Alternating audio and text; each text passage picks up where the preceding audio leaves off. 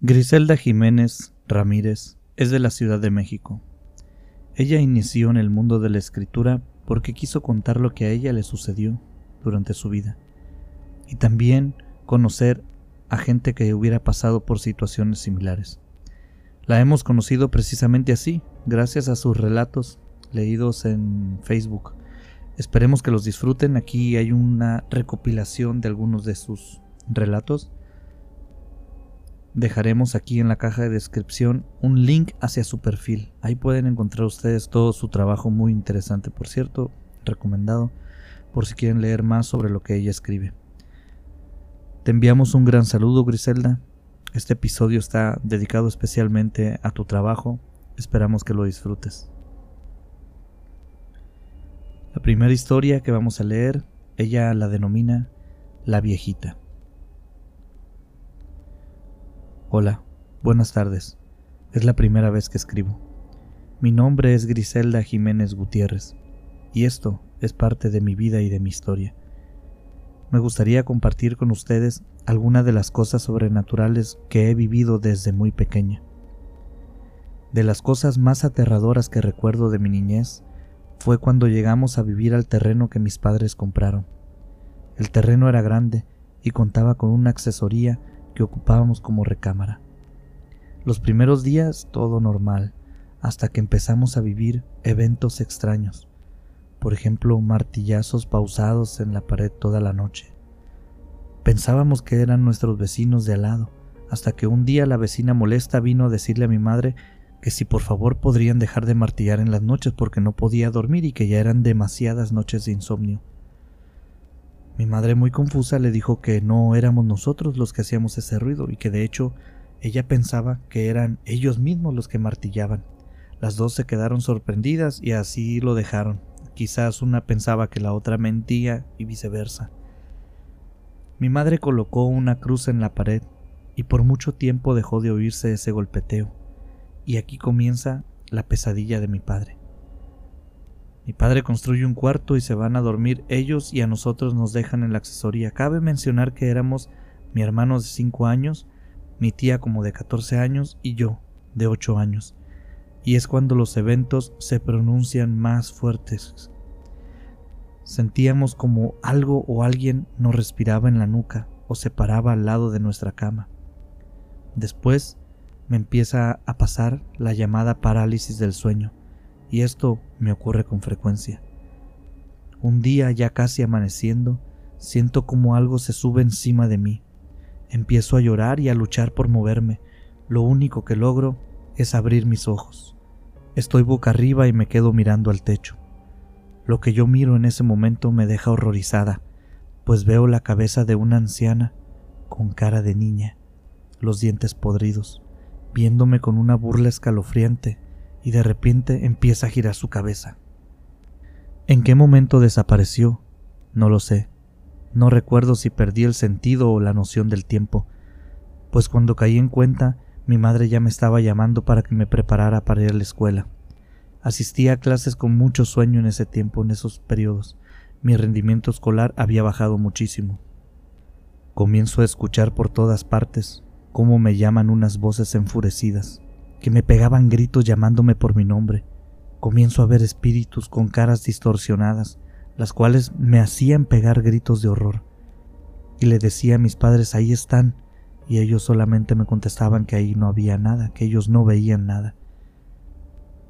Siguen las cosas en aumento. Una muñeca enorme que los Reyes Magos me habían traído, casi era de mi tamaño, empiezo a notar que la muñeca se mueve. Se lo comenté a mi madre negación total de parte de ella. Mi tía y mi hermano también notaban que la muñeca se movía o que cambiaba de lugar. De hecho, le llegamos a tapar la cara porque podíamos sentir su mirada fija en nosotros, y a los segundos ya tenía la cara destapada. Mi madre, al verme tan mal, le comentó a una vecina, y ésta a su vez le dice que en la pared de la accesoría, muchas veces, desde su terreno, alcanzaban a ver una figura, una figura como de un anciano encorvado con sombrero y bastón, y que se oían muchísimos ruidos. Entonces mi madre trajo un sacerdote a rezar y bendecir la casa. Se calmaron los eventos por un tiempo, pero solo por un tiempo. Continuaré la siguiente parte del relato de la casa de la abuelita Flora, donde mi primito y yo veíamos a esa viejita, y del por qué mis padres salieron huyendo de esa casa. Regresó aparentemente la calma, sí, a decir verdad mi primito y yo ya no volvimos a ver a esa viejecita. Nos pusieron unos escapularios de la Virgen del Carmen y una crucecita de ocote. Todo parecía estar bien, pero eso solo era una pausa para la pesadilla infernal que viviríamos después. Una tarde, mi hermanito Carlos, de tan solo seis meses de edad, nos despertó a todos, con un llanto interminable y desesperante. Mi madre, con él, tenía un especial cuidado, ya que mi hermanito había nacido en esa casa, muy prematuro, pues mi madre no cumplía bien los seis meses de embarazo cuando mi hermano vino al mundo. No estaba bien formado, y cabía en una caja de zapatos pero con todos los cuidados y el amor que mi madre le dio y contra todo pronóstico mi hermano sobrevivió. Mi madre, al oírlo llorar así, inmediatamente lo desnudó por completo. Cabe mencionar que mi madre era enfermera, lo revisó de pies a cabeza y no encontró nada anormal en su cuerpecito. Le revisó su abdomen para ver si tenía cólicos, pero no, no notó nada extraño. Sin embargo, mi hermano no paraba de llorar. Apenas dio la luz del día y mi madre cargó a mi hermano. Se fue con él a ver al doctor. El doctor lo revisó y no encontró nada, ningún síntoma o señal de que mi madre debía alarmarse. Para ese momento mi hermano dormía como un bendito, pues ya más tranquila mi madre regresó con él a casa, todos ya cenados y listos para dormir, y comienza nuevamente el llanto, que duró horas. Mis padres, desesperados de oír llorar a mi hermano, con dolor y angustia, salen a buscar ayuda. Oh, sorpresa. Poniendo los pies en la calle mi hermanito deja de llorar como por arte de magia.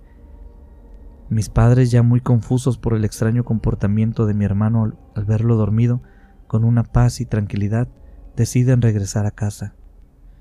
No había pasado ni cinco minutos cuando mi hermano se despierta y comienza el llanto nuevamente. Un llanto que duró toda la noche. Al día siguiente, mi hermano, ya de día muy tranquilo, dormido y sin nada extraño. Salimos ese día, todos andábamos fuera en la calle. Se llegó la hora de regresar a casa como eso de las seis de la tarde. Faltaban dos casas para llegar a la casa de la abuelita Flora, y mi hermano se ataca en llanto y empieza a retorcerse en los brazos de mi madre. La pesadilla y lo que esa interminable noche pasarían, mis padres y los que estábamos ahí, solo en las películas de terror se había visto y oído. Todo se tornó oscuro y de un miedo interminable, un miedo que se te metía en los huesos. Mientras más se acercaban a la casa, mi hermanito lloraba más. Se retorcía. Cuando por fin estuvimos adentro, todo empezó a empeorar. Mi hermanito convulsionó, los ojos se le fueron en blanco, le salió un hilo de sangre por su oído.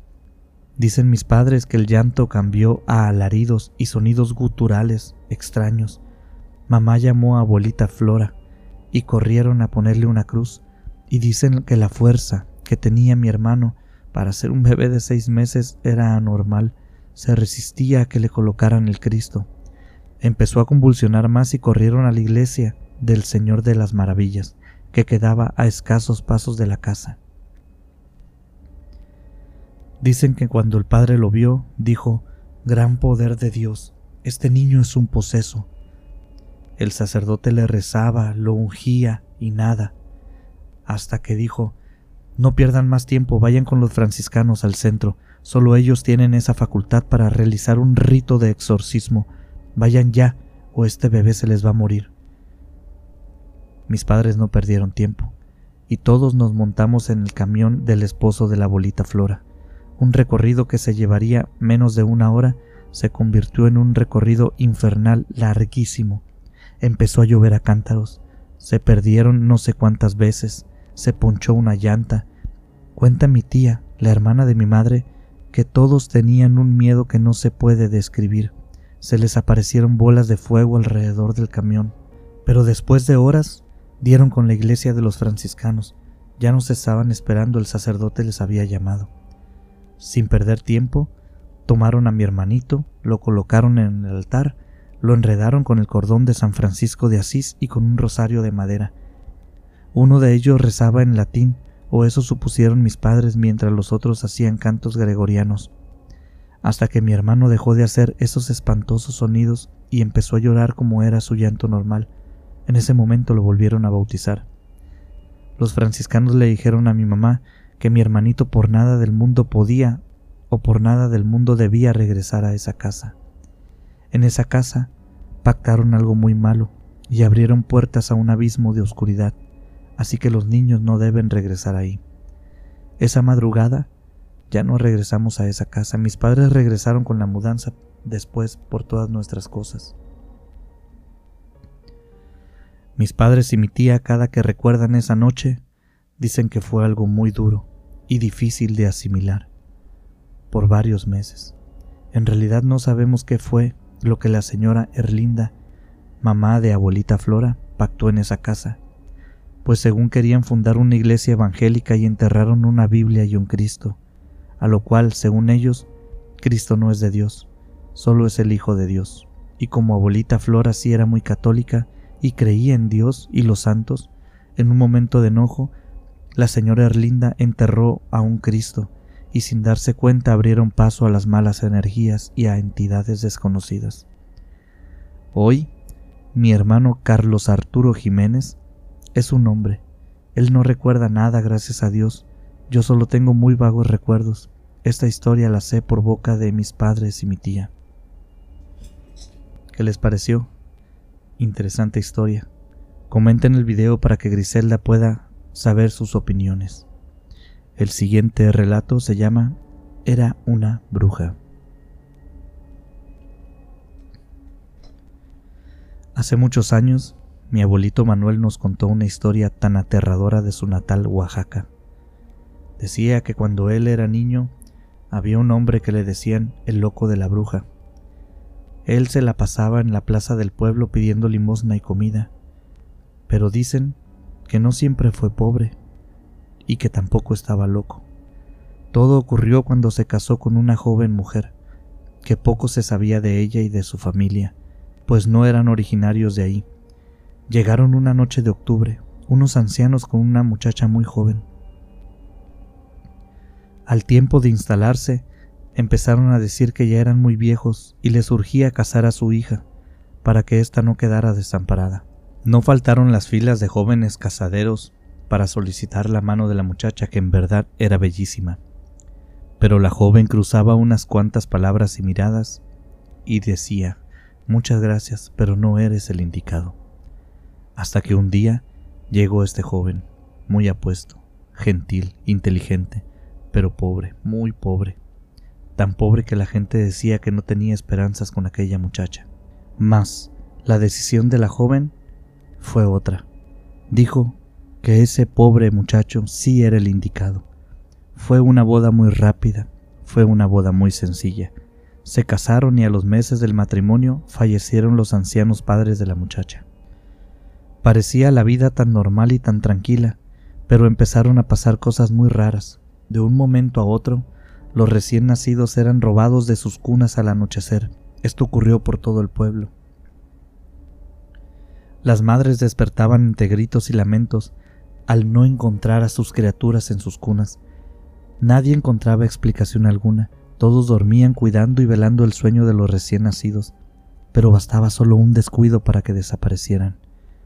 Una noche, el joven comentaba a su bella esposa la tragedia que estaba pasando. Ella lo besó fuertemente y le dijo Te prometo que cuando nuestro bebé nazca no le pasará lo mismo. Él la abrazó llena de alegría ante tal noticia. Come, mira. Preparé un delicioso guiso de carne. Mi amor, ¿y de dónde has tenido para comprar si apenas alcanza para los frijoles y el maíz? No te preocupes, alguien me regaló un pedazo de carne fresca. La verdad está muy buena. Ambos comieron y bebieron un poco, celebrando la unión de su amor con un hijo que llegaría en unos meses. Ella lo esperaba, siempre con deliciosas comidas, siempre con carne jugosa y fresca. La miraba dormir todo el día y en las noches cuando él partía a trabajar en los jornales de caña, ella estaba lúcida y bella. No te desveles, que en las mañanas cuando llego estás muerta de cansancio. le dijo él a ella, pero esa noche él tuvo que regresar antes de lo programado y no la encontró en casa. Él pensó, ¿a esta hora? ¿Dónde puede estar? ¿Con quién? Esperó hasta la madrugada, pero lo que llegó a su casa esa mañana era algo muy distinto a su bella esposa. Era una cosa entre humano y guajolote. Se escondió debajo de la cama, y lo que vio lo dejó mudo. Eran un par de piernas, que rápidamente esa cosa sacó y vio cómo se las acomodaba, mientras se transformó en su hermosa mujer. Vio en el suelo un bebé, muerto, el cual ella empezó a destazar y a preparar en una olla. Permaneció ahí hasta que en un momento que ella salió, él pudo salir de su escondite. Cuando ella entró y lo vio, corrió a sus brazos llena de amor, y le dijo, Mi vida, has llegado justo a tiempo para la comida. Él le contestó, No tengo hambre, más tarde comeré, no me siento bien. Pasaron las horas, hasta que llegó la noche. Se despidió de ella con un eterno beso que ella le dio y sin olvidarse de su comida para llevar. Salió de ahí y esperó que ella se fuera. La vio salir volando por la ventana. Varias veces vio ese extraño animal volar cerca de su casa, pero no se imaginaba que era su amada.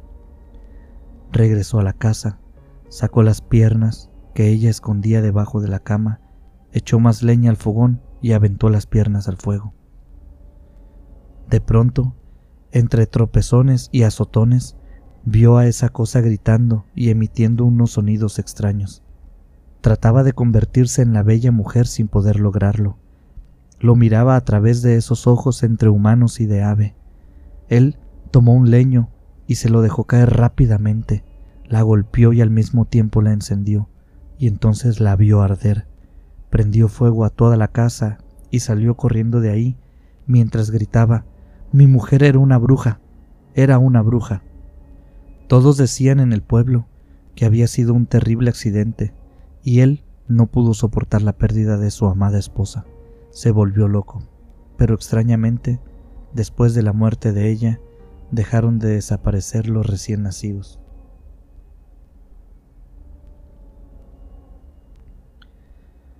¿Qué les parece? Interesante relato. El siguiente relato que Griselda nos comparte se llama No está en su tumba. Dieguito, vamos, que se nos hace tarde para ir que visitar a papá. Hacía tres dolorosos meses que Miguel había muerto en un terrible accidente, dejando a Patty y a Dieguito de siete años tan solos y tristes. No había un solo día en que Patty no fuera a visitar la tumba de su amado Miguel, junto con Dieguito. Lloraba por horas y le contaba su pena. Para Dieguito, saber que ya no volvería a ver a su padre era algo muy fuerte de asimilar. Rascaba la tierra con sus pequeñas manos para poder ver a su papá. En una de esas tantas visitas al panteón, les cayó encima una tormenta. La lluvia no paraba. Corrieron de un lado a otro para resguardarse de la lluvia, sin ninguna suerte. Llegaron a casa empapados y con mucho frío. Esa noche, Dieguito empezó con fuertes fiebres. Le costaba respirar. Patty, horrorizada, salió con él en brazos hacia el hospital más cercano. El diagnóstico, pulmonía. Fueron horas y días de angustia para Patty. Su pequeño Diego se debatía entre la vida y la muerte. Hasta que una mañana así de repente, por fin, el diagnóstico, buenas noticias. Dieguito había pasado de código rojo a código verde, unos días más y volvería a casa con los extremos cuidados. En casa, gracias a Dios, Patty cuidando al pie de la letra a su pequeño Diego, casi no dormía. Entre los cuidados y el trabajo para mantenerse y seguir adelante era un gran esfuerzo para ella. Se puso a llorar delante de la fotografía de su amado esposo. Cuánta falta me haces. Te tengo abandonado también a ti. Perdóname, pero no iré más al panteón como lo hacía a diario, y su llanto era de un dolor y de una pena tan grande. De pronto, Dieguito se acercó a ella y la abrazó, y le dijo Ya no es necesario que vayamos al panteón, mamá. Papá ahora estará aquí con nosotros. Él ya no está en su tumba. Cuando tú te quedas dormida sobre la máquina de coser, papá viene y se queda aquí conmigo, me abraza y me acaricia, y después se va para la habitación de ustedes a esperarte.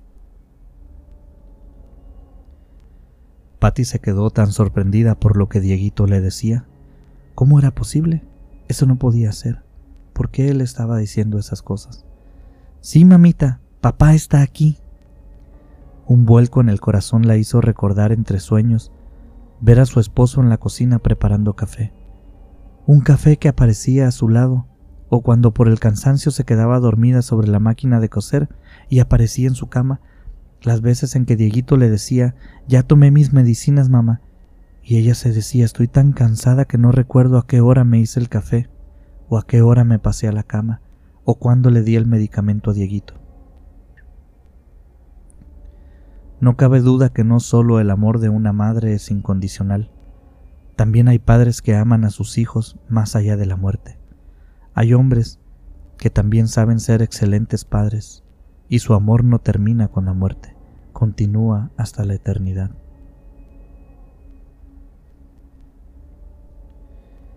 Excelentes relatos, Griselda. Muchas gracias. El siguiente relato que nos va a compartir nuestra amiga Jiménez Ramírez se llama La mujer del espejo.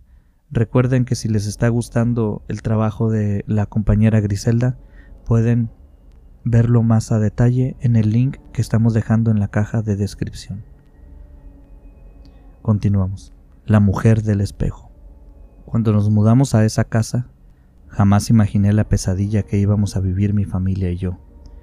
Me contaba Male, era una casa vieja y se veía muy abandonada, pero para mis padres había resultado una ganga. Después de años de andar rentando entre una casa y otra, tener un lugar propio era más que un sueño hecho realidad. Desde el principio a mí la casa me desagradó, olía a humedad y a tristeza, o más bien a muerte. Tenía algunos muebles viejos que dejaron ahí, pero lo más raro era un enorme espejo redondo antiguo con algunas decoraciones en sus orillas muy raras, como si fueran ramas, pero de ellas salían algunas letras, quizás en latín, empotrado en la pared de la sala. Mi madre lo limpió y dijo Se ve mono, le da a la casa un aire del siglo XV. Ya buscaré cómo quitarlo, por mientras se queda ahí. Me decía Male, no sé, Gris, pero cada que pasaba por frente de aquel espejo, sentía una sensación de que algo o alguien me observaba. Bueno, lo importante es que teníamos casa propia y yo mi propia recámara, así que empezamos a habitar aquella casona. No pasó ni una semana y los ruidos en la noche, cerrar y abrir de puertas, pasos por los pasillos, oíamos subir y bajar las escaleras, los platos, vasos, los escuchaba caerse, no nos dejaban dormir. De eso pasó a sentirse a alguien llorar en las noches. Para ser exactos, se escuchaba una mujer. Primero empezó llorando, después gritaba y decía insultos y maldiciones. Todos estábamos muy angustiados ante estas manifestaciones, pues no había un solo día que no sintiera que algo malo estaba pasando. Una noche estábamos todos reunidos, pues mi madre le habló a mi tío que era sacerdote para que bendijera la casa Hicimos oración y mi tío, con Biblia en mano, empezó a regar agua bendita por toda la casa. Por tres días no escuchamos nada, ni ruidos ni a la mujer. Por fin, qué tranquilidad. Demasiado tarde me arrepentiría de estas palabras. Estaba dormida cuando en mi sueño empecé a sentir un peso enorme sobre mí y que el aire me faltaba. En mi desesperación yo intentaba quitarme lo que sentía estaba arriba de mí. Y esa sensación en mis manos de tocar un cabello largo y grueso que se enredaba en mis dedos. Abrí los ojos y ahí, encima de mí, una mujer, que ella no tenía ojos, pero que yo sentía que a través de esas cuencas vacías me estaba viendo, podía verme, sus manos con unas uñas tan largas que me estaban ahorcando, una larga cabellera negra, de la cual una parte yacía en mis manos. No daba crédito a lo que mis ojos veían en ese momento. Empecé a gritar, a llorar y a luchar con esa entidad o espíritu, y de pronto se desapareció. Salí corriendo del cuarto porque oí llorar a mis hermanos más pequeños. Cuando llegué hasta donde ellos estaban, ya mis padres estaban en su habitación. Los dos lloraban diciendo que había una mujer y que les había jalado los brazos. Yo les comenté lo que me había sucedido y mi padre me dijo, yo también he visto a esa mujer varias veces en las escaleras. Mi tío el sacerdote regresó a casa con una mujer, después de que mi madre le contara la terrible noche que habíamos vivido. Esa mujer era una medium, muy amiga de la infancia de mi madre y de mi tío. Desde que entró y miró el espejo nos dijo, ese es un portal que da entrada a esa entidad maligna. Las personas que antes vivían aquí practicaban rituales, cosas malas y oscuras. Por medio de ese espejo llamaron a esa entidad. Esa gente murió de alguna manera muy extraña y dejaron el portal abierto. Hay que cerrar ese portal y destruir ese espejo. Así lo hicieron. Una mañana, ella, la medium, Llegó con dos personas más y con mi tío el sacerdote. Rezaron por aquí, quemaron hierbas e inciensos por allá, y al destruir el espejo, descubrieron que había un espacio atrás de él, y en ese espacio había un vestido negro colgado, ya muy deteriorado por el tiempo, y en una caja una enorme cola de cabello, dientes y uñas. La verdad no esperábamos encontrar eso allí en el fondo de la pared quemaron todo lo que encontraron. Pero la verdad, después de eso, mis padres tomaron la decisión de poner en venta esa casa e irnos de ahí inmediatamente. Mi padre siempre le decía a la gente la verdad de lo que le había sucedido ahí, hasta que un día llegó un hombre y le dijo, a mí sí me interesa su propiedad, yo no le tengo miedo a nada. Este hombre le llevaba a mi padre mes con mes el pago de la casa y nos dijo, pues a mí no me ha pasado nada. La casa está muy tranquila y la verdad yo y mi familia estamos muy felices. Qué bueno nos dijimos todos nosotros al cerrar el portal y destruir el espejo, esa entidad seguramente se había ido.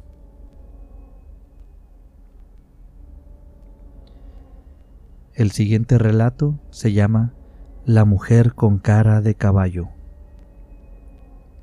Alfredo, échate un trago. No, muchas gracias. Hace tiempo que dejé el alcohol. Ah, caray. ¿Y cómo le hiciste? Mejor déjenlo a la buena, porque por la mala hasta se pueden morir. Cada que alguien le invitaba un trago a Alfredo, parecía que Alfredo veía al mismísimo demonio. Yo soy Griselda Jiménez, y esta historia me la contó el propio protagonista, que se llama Alfredo. Éramos niños y siempre nos gustaba oír las leyendas de espantos de la gente grande, y esta historia comienza así. Alfredo, hijo, un día me vas a matar de un coraje. Deja de tomar. Llama, déjeme en paz. Yo soy feliz con el trago, así olvido a esa vieja que me traicionó. Ojalá un día te arrastre el diablo para que entiendas. Amá, esas cosas son mentiras, no existen. Un día, Alfredo tardó una semana en llegar a su casa, y su mamá lo recibió con azotes. Lloraba y le decía, ay hijito, ya no sé a qué santo rezarle para que tú dejes el trago. Tarde aprendería la lección. Una noche llegaron los amigos de Alfredo por él, y aunque su madre le decía, ya vas otra vez a lo mismo, pues mira, ojalá que con esos, con los que te vas ahorita, te reciban en su casa después y ya no regreses. Alfredo se fue muy contento. Así se olvidaba de todo, con el trago.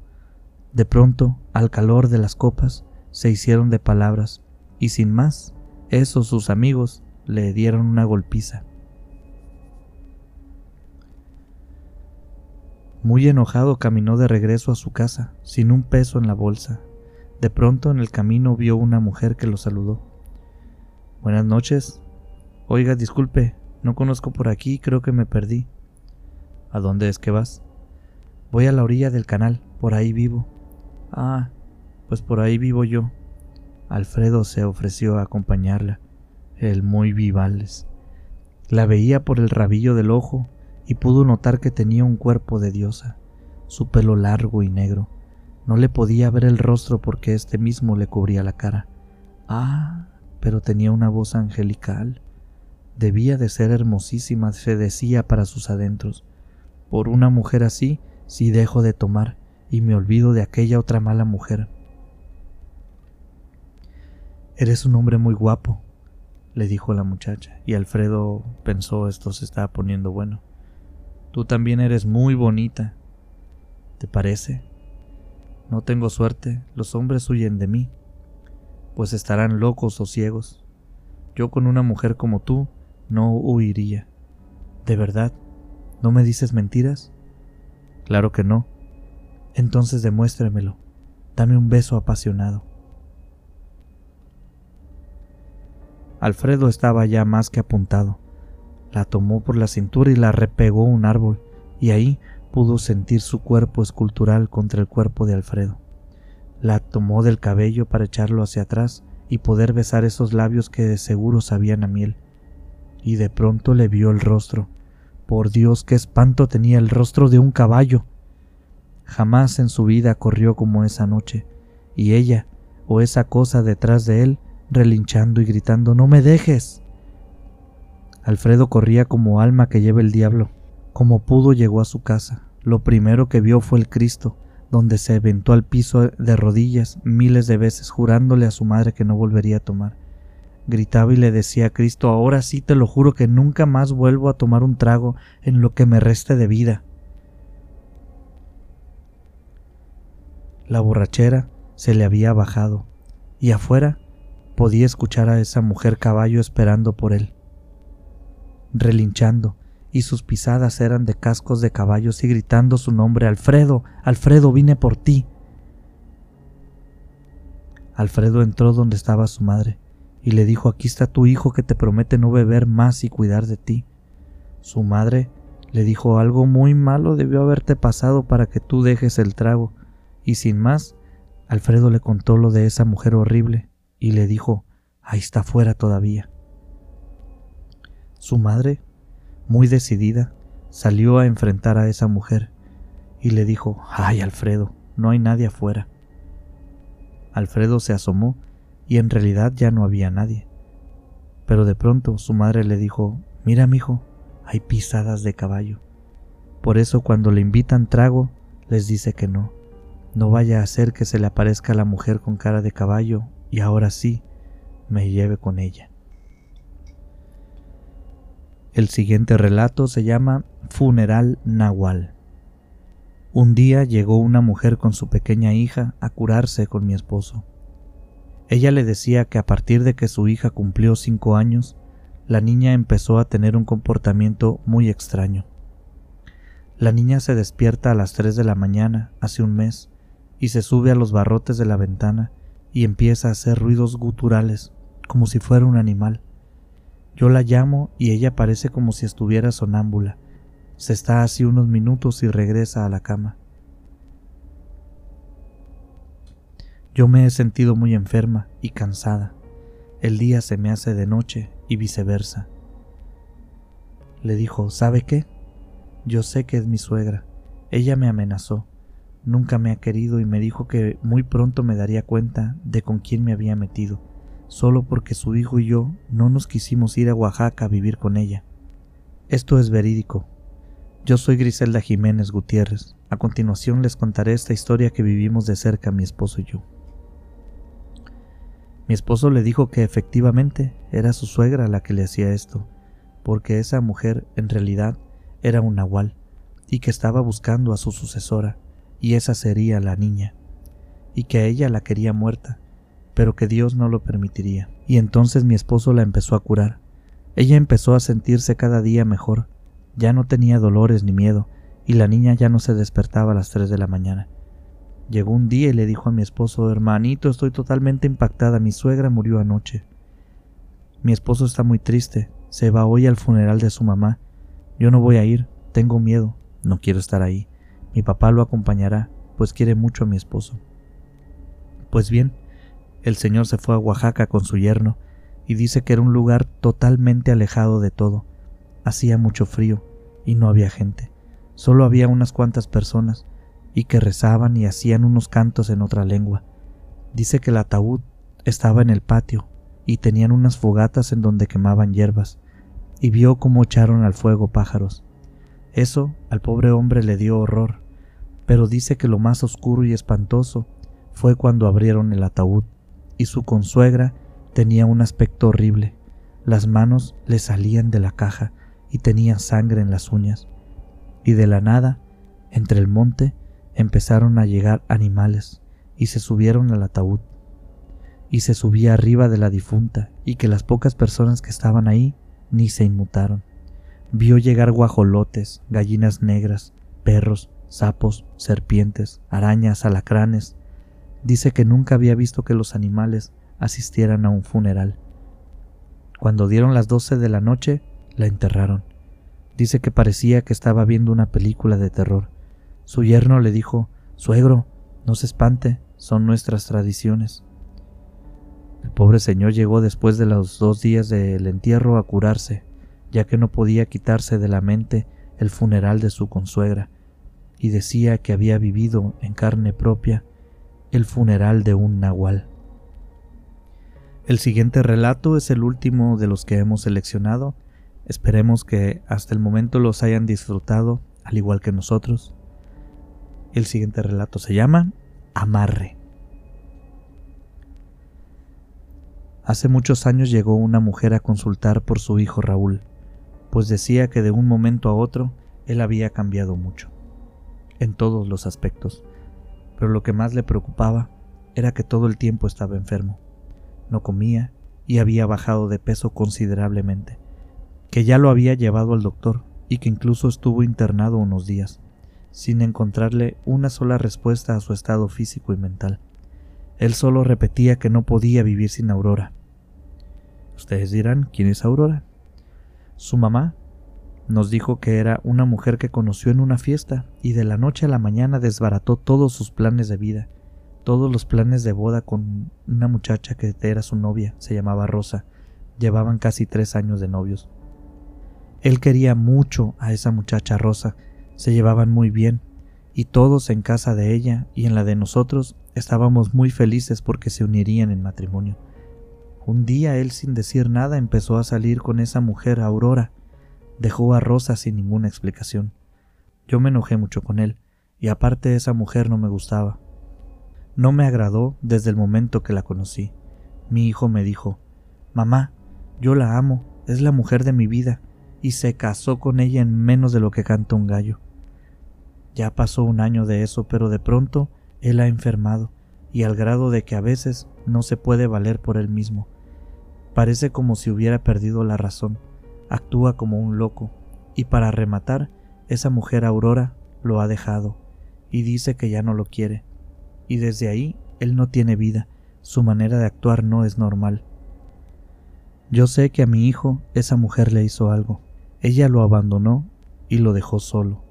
Cuando nosotros fuimos por él a recoger sus pertenencias al apartamento que rentaban, lo que encontré me dejó helada. Debajo del colchón había un muñeco, hecho con ropa de mi hijo, y en la cara tenía una fotografía de él. Estaba amarrado con listón rojo y envuelto en una ropa interior de ella. Encontré también un frasco con un líquido amarillo. Lo saqué al patio y lo rompí. Olía a orina. Tenía lo que parecía una fotografía y también encontré unas velas en forma de muñecos, que también estaban amarradas con listones rojos. Y desde entonces mi hijo no está bien. Llora por esa mujer todo el tiempo, la busca, la llama, la persigue por todas partes. Y a causa de eso, ella ya puso una demanda en contra de él. Mi esposo escuchó con mucha atención a la pobre mujer que lloraba y pedía ayuda por su hijo, y le dijo, No te preocupes, mujer, que Dios ayudará a tu hijo. Has llegado aquí y verás cómo Él se pondrá bien. Y así fue. El hijo de esa mujer se curó. Esa mujer Aurora le hizo al pobre muchacho tantos trabajos de amarre, le dio a comer cosas que ustedes ya se imaginarán al grado de tenerlo idiota. Lo triste es que la maldad separó a dos personas que en verdad se amaban. Rosa se casó con otro hombre, no le va tan mal, pero no es tan feliz. Cuando llegaba a encontrarse con Raúl, No podía fingir que aún sentía algo por él, pero ella ya esperaba un bebé. Raúl se arrepentía de haberse ido con aquella mala mujer, pues ahora sabía que su verdadero amor siempre había sido Rosa. Él prefirió irse para el otro lado y dejar que Rosa siguiera su vida. Aurora, con el tiempo, fue a pedirle perdón a Raúl, pues estaba muy triste y enfermo, y se le veía mal. Ella le decía, llévame a donde te fuiste a curar. Raúl le dio la dirección. Aurora llegó a curarse, pero esa es otra historia que yo, Griselda Jiménez, después les contaré. La lección es que todo mal que se haga, tarde o temprano se regresa a quien lo hizo. Muchas gracias por llegar hasta este punto del video. Te agradecemos muchísimo estar con nosotros. Queremos enviar por supuesto un saludo a Griselda Jiménez Ramírez, quien es la autora intelectual y escritora original de todas las historias que acaban de escuchar en este episodio. Les recordamos nuevamente que el link a su página de Facebook está en la caja de descripción. De nuevo te agradecemos, Griselda, por la confianza que nos has brindado para usar tus historias, para difundirlas aquí en nuestro canal. Pero también queremos enviar un saludo a las personas que semana tras semana comentan y escuchan nuestros videos, especialmente a Jenny Esteves, quien nos escucha desde la Ciudad de México, a Kiri Ellison, que nos escucha en Nueva York, Lupita H, 7895, Anabel, quien vive en Argentina, a Fabi Jiménez, quien nos escucha en Fontana, California, David Beltrán, compañero de trabajo, y a una buena amiga Luz María Higareda. Como cada episodio esperamos lo hayas disfrutado mucho. Nosotros subimos historias cada miércoles y viernes.